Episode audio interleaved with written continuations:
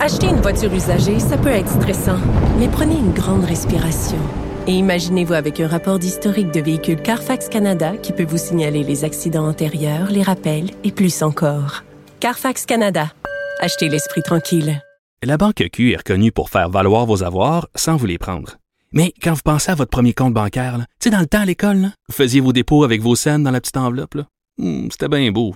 Mais avec le temps, ce vieux compte-là vous a coûté des milliers de dollars en frais, puis vous ne faites pas une scène d'intérêt. Avec la banque Q, vous obtenez des intérêts élevés et aucun frais sur vos services bancaires courants. Autrement dit, ça fait pas mal plus de scènes dans votre enveloppe, ça. Banque Q, faites valoir vos avoirs. Visitez banqueq.ca pour en savoir plus. Du Trisac. L'o- L'original. Radio.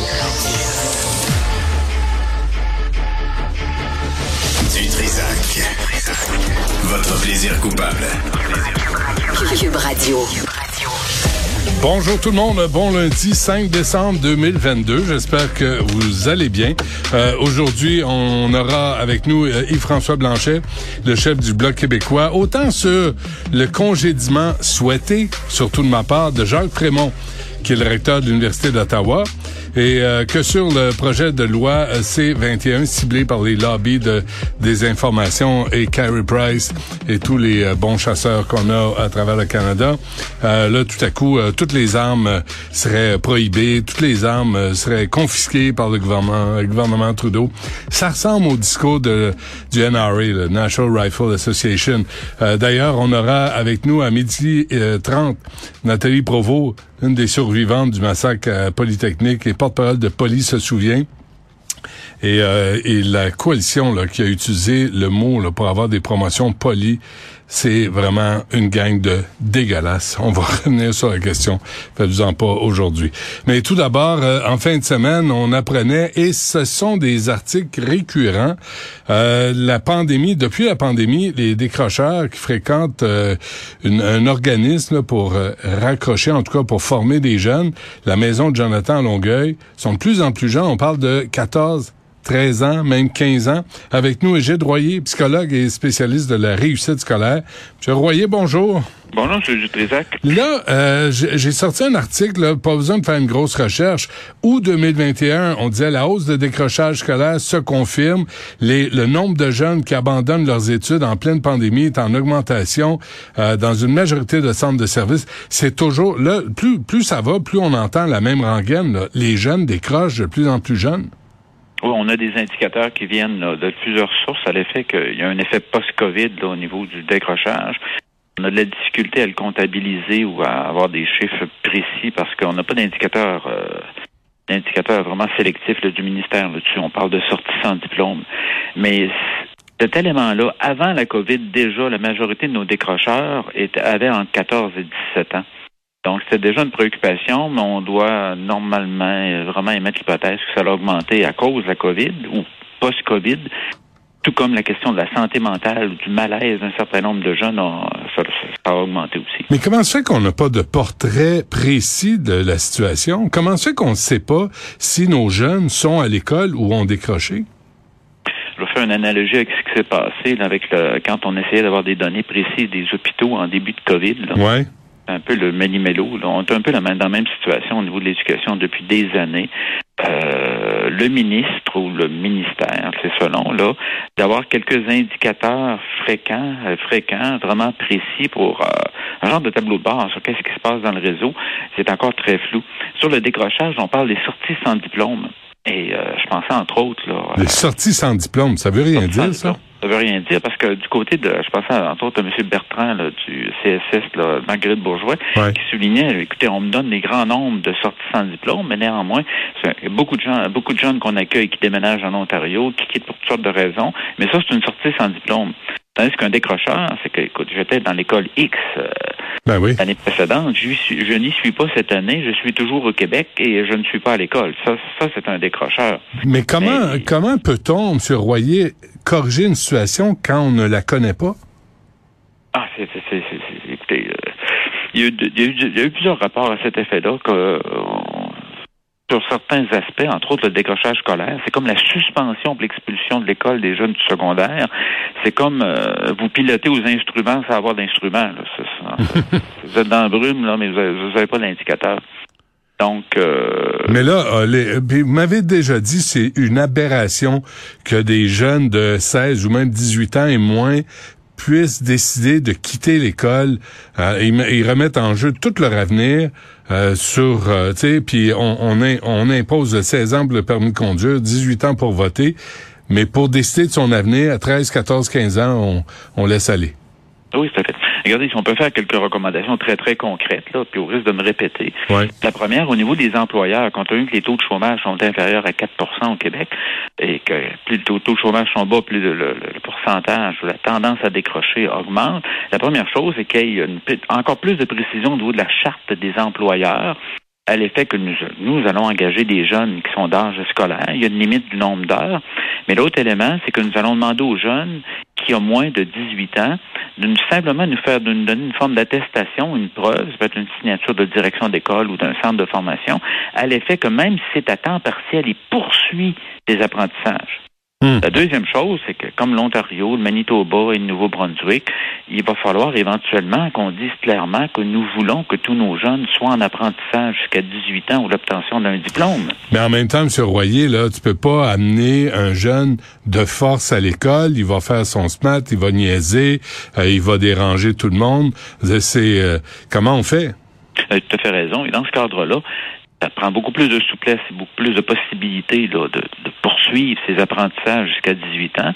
L'autre élément, c'est qu'au lieu de prendre une approche coercitive, là, c'est de prendre davantage une approche là, de, de, d'équipe de d'équipe de réussite scolaire, comme on voit en Ontario, bien dans, certains États américains, qui posent la question aux grands gars de 14 ans qui viennent décrocher ou qui sont susceptibles de décrocher, qu'est-ce qu'on peut faire pour mieux te soutenir, pour te permettre là, euh, de poursuivre des études, de poursuivre des apprentissages pour t'amener à une forme de diplomation de certification? Mm-hmm. Mm-hmm. C'est une perspective de main tendue et d'aide. Ouais. Et on peut avoir toutes sortes de possibilités là-dessus. Euh, imaginez-vous, imaginez l'attrait que, pose, que tout le secteur minier, là, depuis des années dans le nord du Québec, l'attrait que ça a pour des jeunes de 14, 15, 16 ans, vous faire offrir 25 pièces de l'heure, là, quand vous avez, euh, quand vous avez 17 ans, c'est tentant aussi. Ben oui. ils ont trouvé des solutions à ça. Ils ont trouvé une forme de souplesse d'information qui permet de faire les deux. OK, de, de, tu peux, on va t'engager à condition que tu continues tes études. Oui, continue au moins d'être en apprentissage. À la limite, moi, je continue à écouter je suis en, en cinquième secondaire. Au lieu de décrocher, euh, je continue à travailler. Je travaille, mais je vais finir mon français de cinquième secondaire, sais pas, moi, le samedi avant midi ben ou le peu du soir. Ça, ça prend de la souplesse là, dans, le système.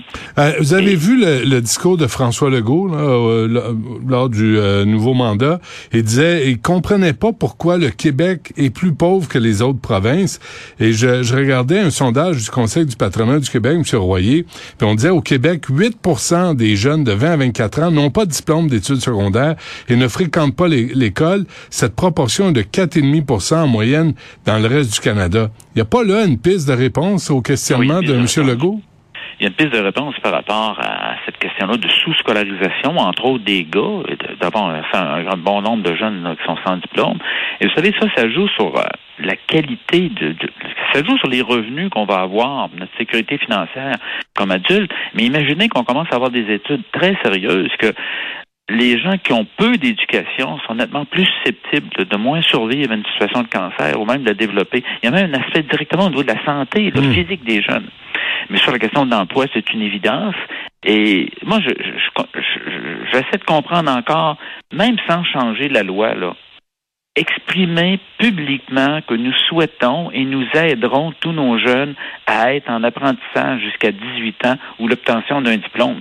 Eh, c'est pas, pas comme le mot en haine, ça là, c'est quelque chose qu'on peut dire. Ah, je suis pas sûr. Personne n'ose le dire, c'est fascinant. Il n'y a pas un politicien qui s'est avancé là-dessus. Mais, mais euh, notre conversation, M. Royer, là, révèle que le ministère de l'Éducation, Bernard Drinville à sa tête, n'a aucune idée qui décroche de l'école. qui décroche, là, pas déménager, pas qui décroche, qui abandonne ses études? Les meilleurs chiffres qu'on a vus jusqu'à maintenant, c'est une de vos collègues, là, Mme Dion Vient, là, du Journal de Québec, qui est un Journal de Québec-Montréal, qui a communiqué directement avec les centres de services scolaires. Elle a eu des réponses environ peut-être de 45 centres de services scolaires, et ça allait dans le sens qu'il y avait une augmentation du décrochage là, en période post-COVID. Mais vous avez tout à fait raison. Il faut trouver, on n'est plus à l'ère des fax et des pigeons voyageurs. Il faut trouver une façon de dire à la fin de chaque mois, j'ai combien de jeunes qui étaient censés être à l'école et qui ne sont pas présentement et qui n'ont aucun des diplômes de secondaire. Il y a combien de jeunes qui sont suspendus ou expulsés de nos écoles présentement. Vous savez, il y avait des centres de services scolaires qui sont extrêmement proactifs et qui font très bien là-dessus. Entre autres, dans la région de Montréal, le centre de services scolaires, le Marguerite Bourgeois, où les taux d'expulsion, les taux de les taux, entre autres, de décrochage scolaire, je pense que ces deux variables-là, euh, ont vraiment diminué de manière importante. Mais euh, on a des histoires à succès au Québec donc euh, localement, là, je pense à Marguerite Bourgeois, entre autres.